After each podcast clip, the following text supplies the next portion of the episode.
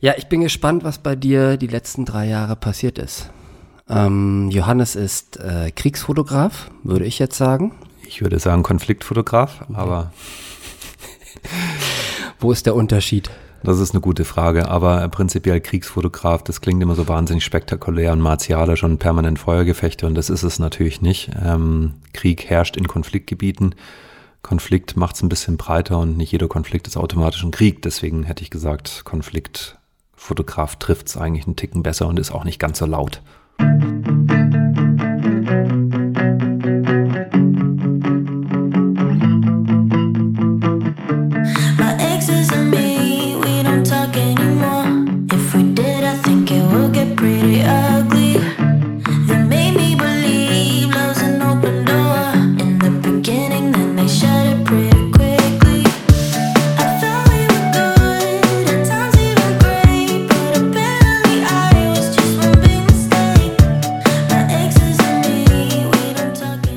So. Johannes, ja. schön, dass du da bist. Hallo, guten Morgen.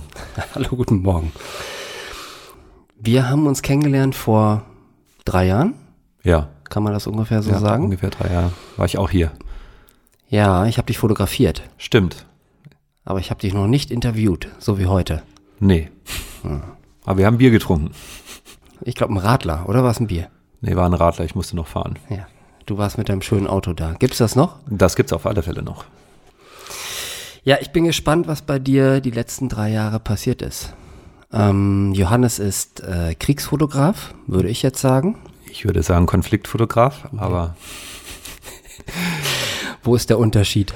Das ist eine gute Frage, aber prinzipiell Kriegsfotograf, das klingt immer so wahnsinnig spektakulär und martialisch und permanent Feuergefechte und das ist es natürlich nicht. Ähm, Krieg herrscht in Konfliktgebieten.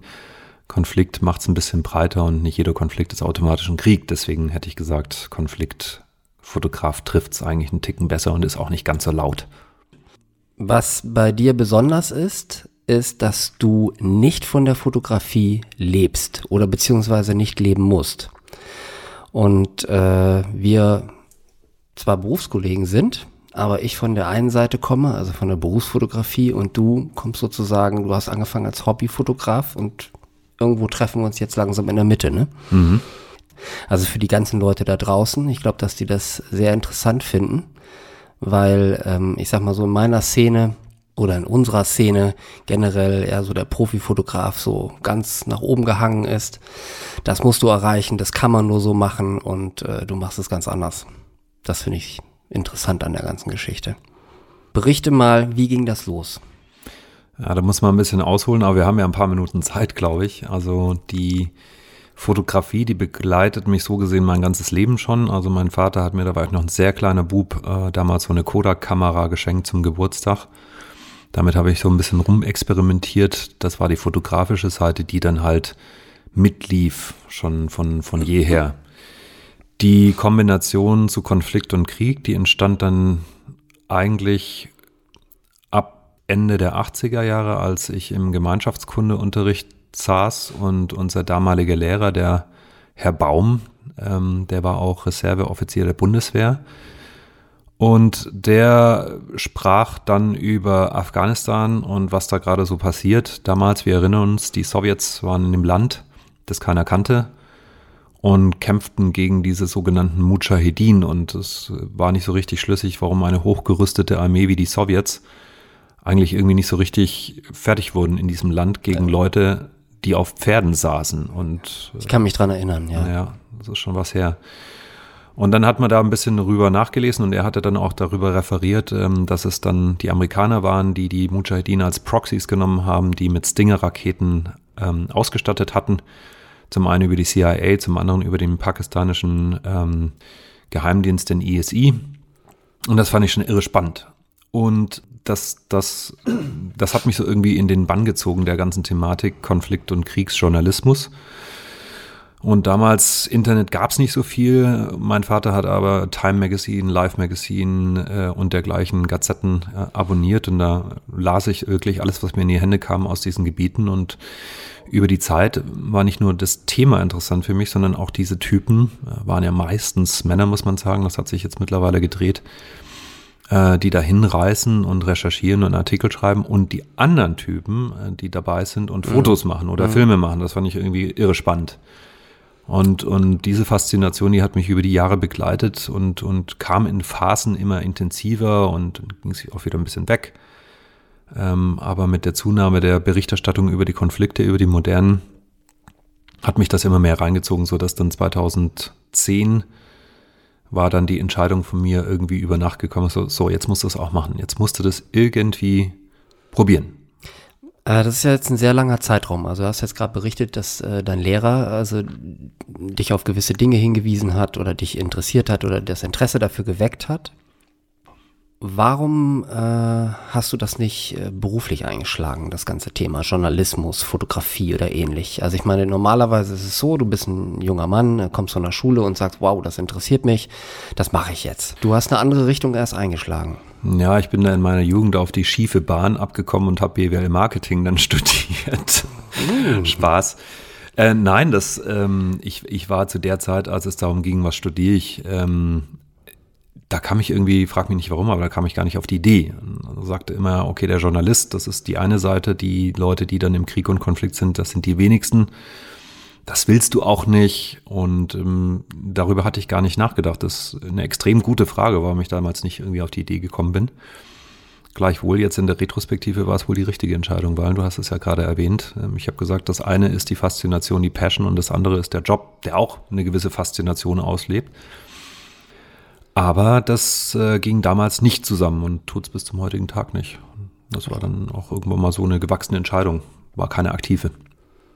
Ja, meistens wird's äh, nach draußen natürlich dann auch mal propagiert. Also wenn du das nicht beruflich machst, dann nehme ich dich als Fotograf erst recht nicht ernst. Das wird dir sicherlich auch entgegengeschlagen haben. Wann hat das angefangen, beziehungsweise wie war das für dich? Es war tatsächlich, als ich das erste Mal dann wirklich los wollte, es war 2010, als auch die Karfreitagsgefechte waren oder die ersten deutschen Bundeswehrsoldaten in Afghanistan ums Leben gekommen sind. Ähm, das war eine schwierige Phase. Die Berichterstattung aus den Konfliktgebieten und Kriegsherden, äh, gerade in Afghanistan, die waren natürlich höchstgradig negativ. Es hat ja auch einen Grund, um Gottes Willen. War ja nichts Schönes dabei. Und ich dachte dennoch, irgendwie ist das schon komisch. Da reden wir jetzt über ein Land mit 35 Millionen Einwohnern und mhm. stellen so hin, als gäbe es da nur Fundamentalisten, Islamisten, Mujahedin, respektive dann Taliban und Leute, die andere Leute töten wollen oder sich selber in die Luft sprengen und irgendwie das widerstrebte mir so hinzunehmen. Das ist so, so ganz banales Schubladen, äh, Schubladendenken gewesen aus meiner Sicht. Und es wurde aber nichts anderes dargestellt und dachte ich, komm, jetzt probierst es mal und versuchst mal irgendwie dann aus so einem Land mal irgendwie die andere Seite darzustellen. Kann ja nicht alles schlimm sein. Und das war tatsächlich auch das Konzept, mit der ich mich dann bei der NATO beworben hatte. Und ich habe da, glaube ich, in so eine Lücke reingestochen, dass die gesagt du, haben, du hast dich der erste. Du hast dich beworben als Fotograf bei der NATO? Genau, als Embedded okay. äh, Journalist heißt es. Also ich bin kein Journalist, ich bin halt Fotograf gewesen. Und ähm, das ist ja nicht so, dass du da einfach hingehst und sagst, ich, Servus, ich wäre dann da, ja, also ich stelle mir das so vor, wenn man jetzt zu einer Institution geht äh, wie die NATO, dass sie dann auch mal fragen, wie sieht's denn aus? Hast du denn schon mal für einen Sternspiegel, äh, Fokus und Konsorten gearbeitet? Ähm, mhm. Konnte ich natürlich alles vehement verneinen. Mhm, deswegen, das, also ich stelle mir das nicht leicht vor. Nee, war überhaupt nicht leicht. Und mein Erstkontakt war nicht die NATO, sondern das Einsatzführungskommando in Potsdam. Und den hatte ich dann über ähm, E-Mail dieses Konzept vorgeschlagen und die sagten, das ist jetzt höchstgradig ungewöhnlich. Also normalerweise nehmen wir halt eben nur DPA oder Reuters ja. oder, oder dann halt die großen Namen. Und wenn du halt nicht Nachtwey oder McCurry heißt, dann hast du eigentlich keine Chance. Die sagten, was sie jetzt gemacht haben, ist ein, ein Konzept vorgeschlagen, das wir so noch nie gehört haben. Also das hieß Good News from the Hindukush, also gute Nachrichten vom Hindukush. Mhm. Da sagten die, das ist jetzt so außergewöhnlich für die Zeit, in der wir gerade sind. Das finden wir wahnsinnig spannend und interessant.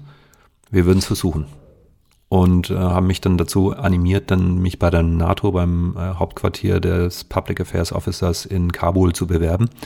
Und er fand das auch recht spannend. Und da die Bundeswehr dann gesagt hatte, also wenn die NATO einverstanden ist, dann nehmen wir sie mit nach Masai Sharif, Faisabad und Kunduz. Äh, dann machen wir das. Und so lief's dann. Also ich hatte, glaube ich, extrem viel Glück in einem Moment, wo niemand an sowas gedacht hatte, mit diesem Konzept ums Eck zu kommen das berühmte Ding zur richtigen Zeit am, am richtigen, richtigen, Ort, Ort, die richtigen Menschen. Absolut, okay. absolut. Also das ist jetzt kein Selbstläufer gewesen. Ich hatte ja. einfach wahnsinnig viel Glück und dann war ich drin. Ich finde es wichtig, dass du das sagst, weil ähm, für die Leute da draußen, die das jetzt hören und denken, oh super, dann rufe ich doch mal bei der NATO an, dann fliege ich demnächst mit mit meiner Kamera. Also so einfach läuft's dann nicht. Und wie gesagt, Glück heißt ja auch, dass du einer von ganz wenigen bist, denen sowas dann widerfahren ist. Mhm. Absolut. Also ich denke, wenn du jetzt Hobbyfotograf bist und es ist ja auch die Frage, was motiviert dich, das zu tun, darauf kommen wir wahrscheinlich später nochmal zu sprechen, ja. dann ist es eher unwahrscheinlich, dass die dich mitnehmen. Also viel Glück gehört dazu und dann habe ich den Job gemacht. Ich hatte dann noch einiges an Veröffentlichungen in Zeitungen und Magazinen hier in Deutschland, ähm, hatte dann äh, auch ein paar Ausstellungen und das, das führte dann dazu, dass ich dann so einen gewissen Namen anfing mir aufzubauen über mich. Und äh, als der mal dann so halbwegs etabliert war in der Szene, nennen wir es mal so. Wann war das genau? 2011 war ich dann das erste Mal vor Ort in also Afghanistan. Ein, also ein Jahr, äh, ein Jahr danach sozusagen. Naja, ich habe so Mitte, Ende 2010 mit der Planung angefangen mhm. und das ist ja ein höchst bürokratischer Prozess mit allem Möglichen. Mhm. Und äh, dann ging es im ich weiß gar nicht mehr, ich glaube Mai ging es dann los nach Afghanistan und als ich zurückkam, dann gab es so eine Welle von Coverage auch darüber der Typ, der im Urlaub in den Krieg fliegt. Das, äh, darüber war, haben wir uns kennengelernt. Genau, da, ja. darüber haben wir uns kennengelernt. Das war, und das war auch ein, ähm, also wie ich es jetzt empfunden habe und auch mitbekommen habe, war das schon ein hartes Ding, ähm, weil es ging in die Richtung, wo ich gerade auch schon mal gefragt habe, so eigentlich Berufskollegen, die sozusagen ihr Geld damit verdienen, mhm. Haben so ein bisschen gegen denjenigen gearbeitet, der damit nicht sein Geld verdienen muss. Also so, so kam das bei mir an. Das mag durchaus sein. Jetzt sage ich mal ganz pauschal, mit Konfliktfotografie oder Dokumentationsfotografie ein Leben zu finanzieren, ist diese Tage eher schwierig und für ganz viele Menschen auch unmöglich. Ich kenne ja einige Konfliktfotografen, auch ja. junge Leute, Freelancer. Also wenn du nicht, wenn du nicht für, für eine der großen Agenturen arbeitest, DPA, Reuters oder was, dann wird es schwierig, damit so Geld zu verdienen, dass du in Ruhe dann auch einschlafen kannst abends. Also es ist teilweise so, dass die dann in den Konfliktherden sitzen, in Erbil beispielsweise im Nordirak, im kurdischen Teil, und sich dann teilweise den Flug nach Hause mal nicht leisten können, um dann mal ein bisschen durchzuatmen.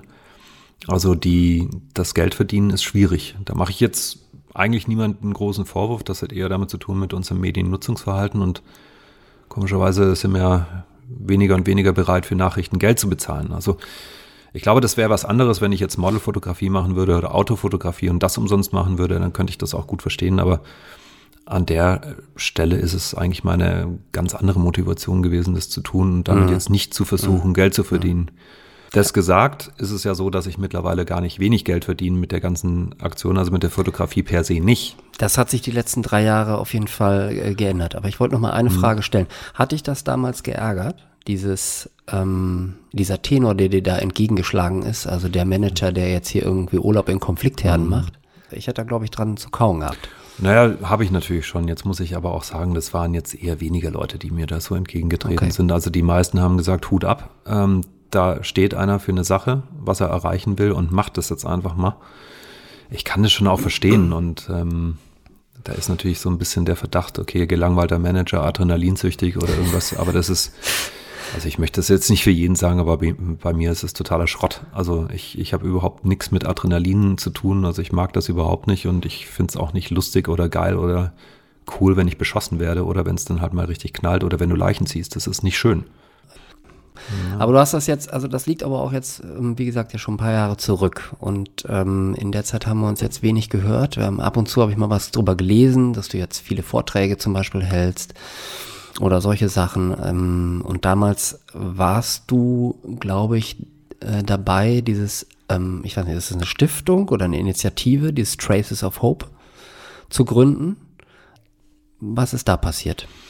Also Traces of Hope, zu Deutsch äh, Spuren der Hoffnung, das ist im Prinzip der Name für meine Langzeitdokumentation. Das sind ja jetzt auch fast zehn Jahre. Ja. Ähm, in, in Konfliktgebieten, in denen ich war, Irak, ähm, an der syrischen Grenze, Kurdistan, ähm, Mali, Libanon und äh, all sowas, bis hin zu den Minenfeldern in Bosnien und Herzegowina. Das ist der Name dieser Langzeitdokumentation. Und was sich daraus jetzt mehr und mehr entwickelt hat, das ist ein, ein Projekt, das nicht nur dokumentiert und fotografiert, sondern auch mit ganz wunderbaren Menschen Hilfe vor Ort initiiert und inspiriert. Heißt, Um das mal beispielhaft zu machen, gerade im letzten Jahr war ich mit zwei ganz, ganz tollen jungen Damen im Nordirak und über Traces of Hope haben wir Hilfsprojekte prototypisch versucht. Heißt, mhm. wir waren in Flüchtlingscamps und die eine ist Ökotrophologin und die andere ist Martial Arts Trainerin und haben gesagt, okay, was brauchen hier die Menschen? Was, was braucht es, um diesen Menschen auch wieder so ein bisschen Hoffnung zurückzugeben? Das ist ja nicht schön in so einem Flüchtlingscamp. Man meint, die sind sicher da, aber das sind ja ganz, ganz widrige und ganz furchtbare Lebensumstände zuweilen. Und wir haben zum einen ähm, Selbstverteidigungskurse für Mädchen angeboten mhm. und, und durchexerziert in drei verschiedenen Camps. Und zum anderen äh, Kochen mit, mit absoluten Basic Ingredients, also das, was da halt irgendwie in die Finger zu kriegen ist in diesen Camps, das kann man so zubereiten oder so zubereiten.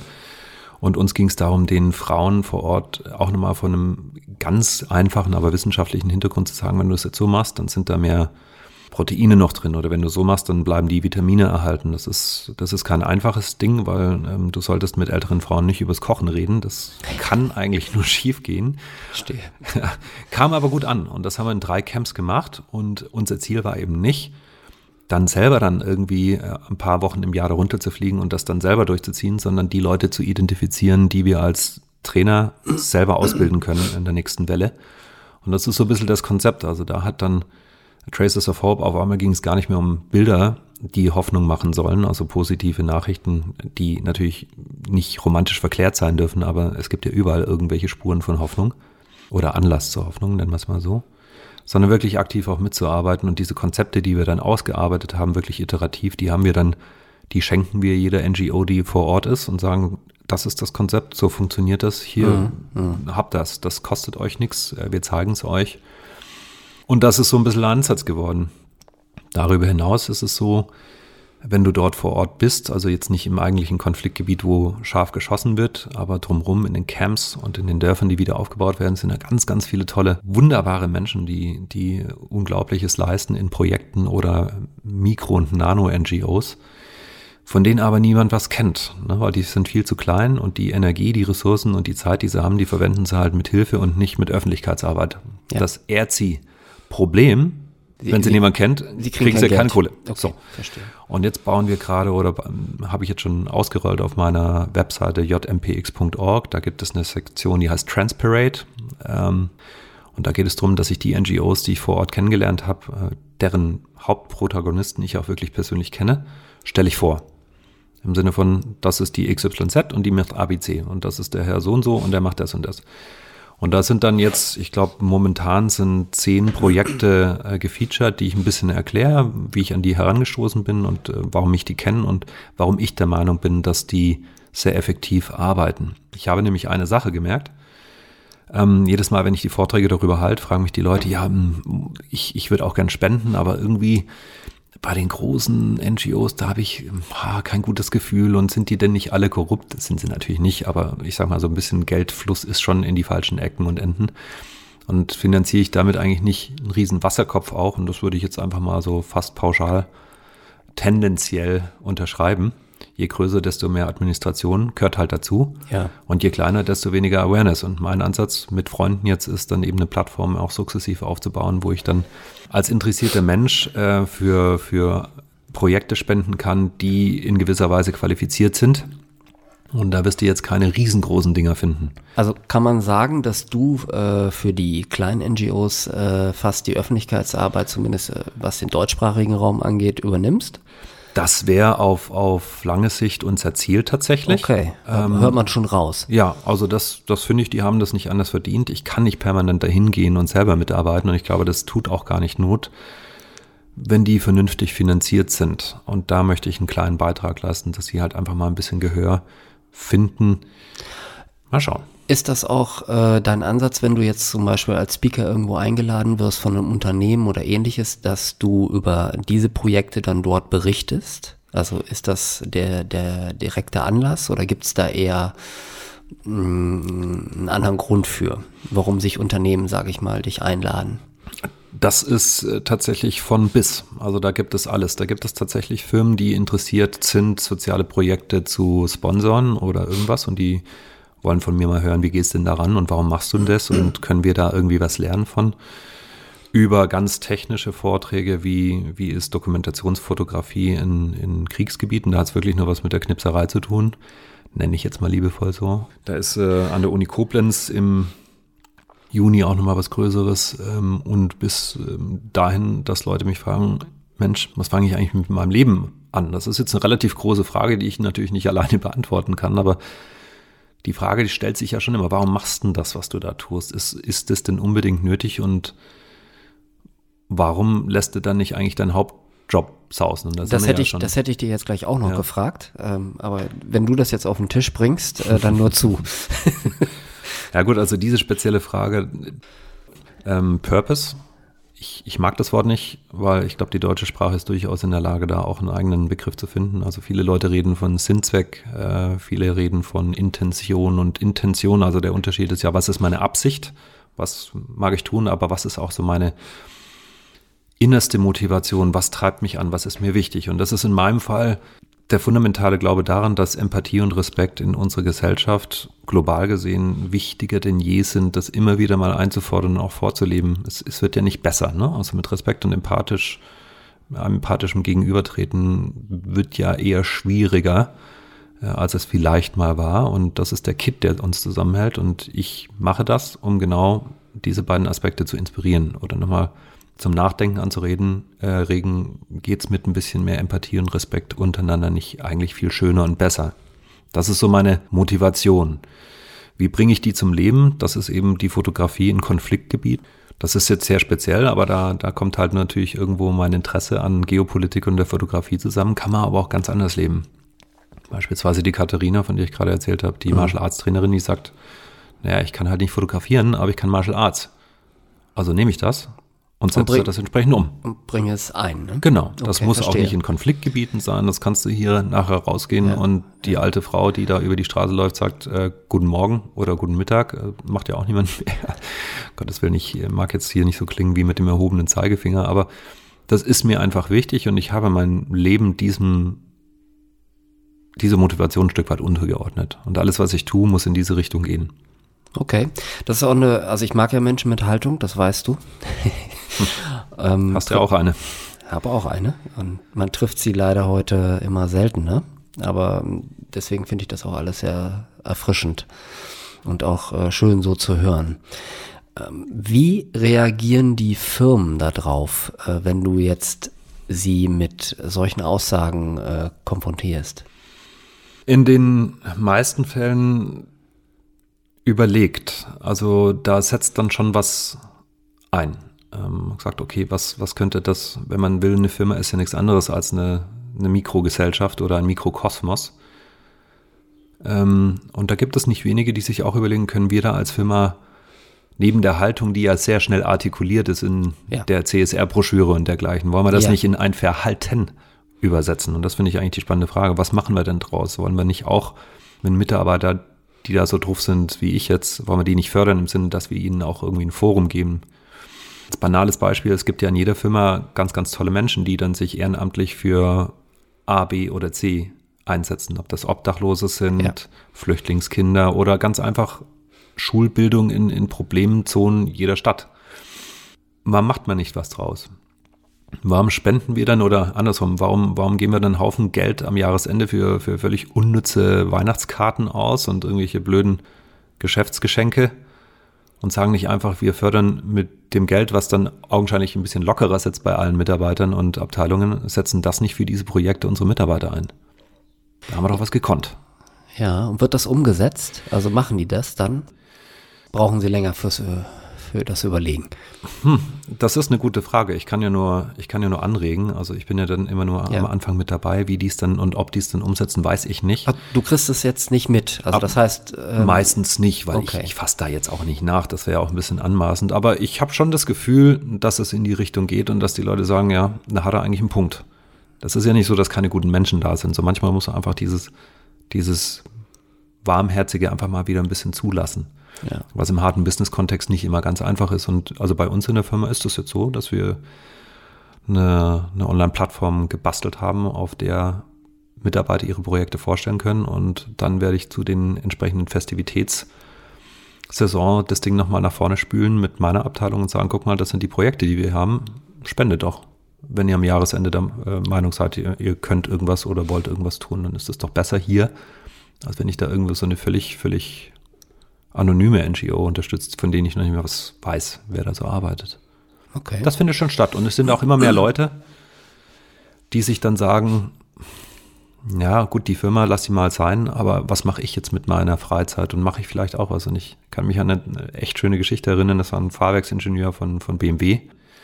Also ein, ein Ingenieurs-Teutone, wie er im Buch steht, der hat also, der, der hatte viel, aber, aber positive Emotionen hat er nicht gerne gezeigt. Er war ein ganz trockener, aber ein guter Typ. Und den hatte ich mal bei so einem Konzertialseminar kennengelernt, da hatte ich dann erzählt, was ich so mache. Und beim, bei der zweiten Session, ein paar Wochen später, kam er dann zu mir und sagt, man, ich muss dir was erzählen. Ich habe da mit meinem Kumpel eine Garage gemietet und ich, wow. Und? Er hat gesagt, naja, also wir haben jetzt äh, Schrottfahrräder organisiert und da ist so ein Flüchtlingsheim mit ganz vielen Syrern und Afghanen und wir machen da halt die an jedem Samstag auf. Dann schrauben wir mit denen Fahrräder.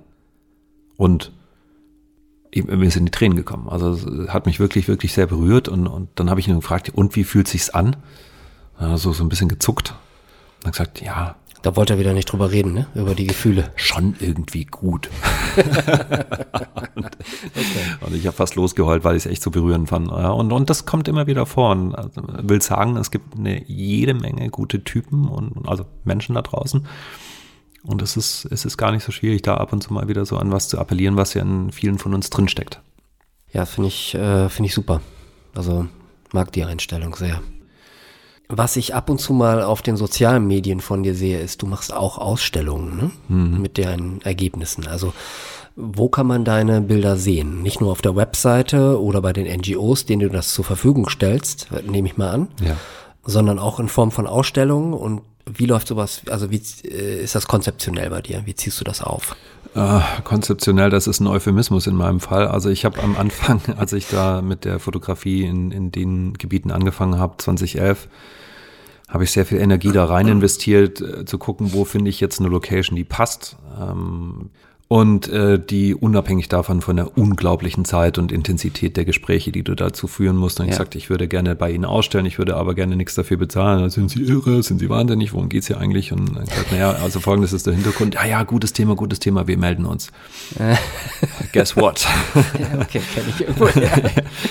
und, und irgendwann hatte ich da, ich sag's, ich sag's ganz offen, hatte ich da keinen Bock mehr. Also es, ich stelle immer wieder aus, das ist so Größenordnung dreimal im Jahr, aber das ist, wenn, wenn Leute das auf mich zu. viel. Also also ich finde das viel. Okay, ich dachte, das ist immer eigentlich relativ wenig. Also meine ähm, letzte Ausstellung liegt ungefähr 15 Jahre zurück. Ja, siehst du was. Ähm, so. Also ich Und die lief, die lief ansatzweise so, ja. wie ich mir das vorstelle. Ja, gut. Und ähm, ja, das war dann wahrscheinlich auch meine letzte. ja. So, ich finde das, wenn du jetzt so trocken sagst, ja, ja, ich stelle da dreimal im Jahr aus, das, also mehr geht jetzt gerade nicht, dann finde ich das schon sehr beachtlich. Also ich finde das eigentlich relativ wenig, äh, aber gut, ich, ich lerne gerade und ähm, also ich mache das nur noch, wenn, wenn tatsächlich ähm, Galerien oder Locations oder Leute, die da wirklich Bock drauf haben, auf mich zukommen und sagen, hätten sie denn mal Lust auszustellen, dann sage ich absolut ja. Ähm, und ich bin da null Diva. Ich habe dann mittlerweile auch den ja. eigenen Anspruch abgelegt. Ich sag, gut, ein paar Bilder sollten es dann schon sein. Und dann läuft das normalerweise ganz ordentlich. Ich gebe oh. zu, meine Bilder sind auf Forex, also die billigste aller Druckvarianten. Warum? Weil die Dinge, die ah, okay. leiden natürlich auch. Ne? Ja. Boomkunst, das ist es halt nicht. Ne? Also niemand kauft sowas wirklich freiwillig und hängt sich das ins Schlafzimmer. Also sind eher Agenturen und Kanzleien, die dann, die dann die Bilder kaufen. Dafür dann aber ordentlichen Preispunkt bezahlen und dann ist halt mal so ein Bild für 3000 Euro weg und äh, das wird dann versteigert am Abend. Und 3000 Euro, da kriegst du in Syrien ordentlich was gebuppt an Medizin und Wasser. Das wollte ich gerade sagen. Also das ist auch ein super Preis. Das ist viel Geld. Ja.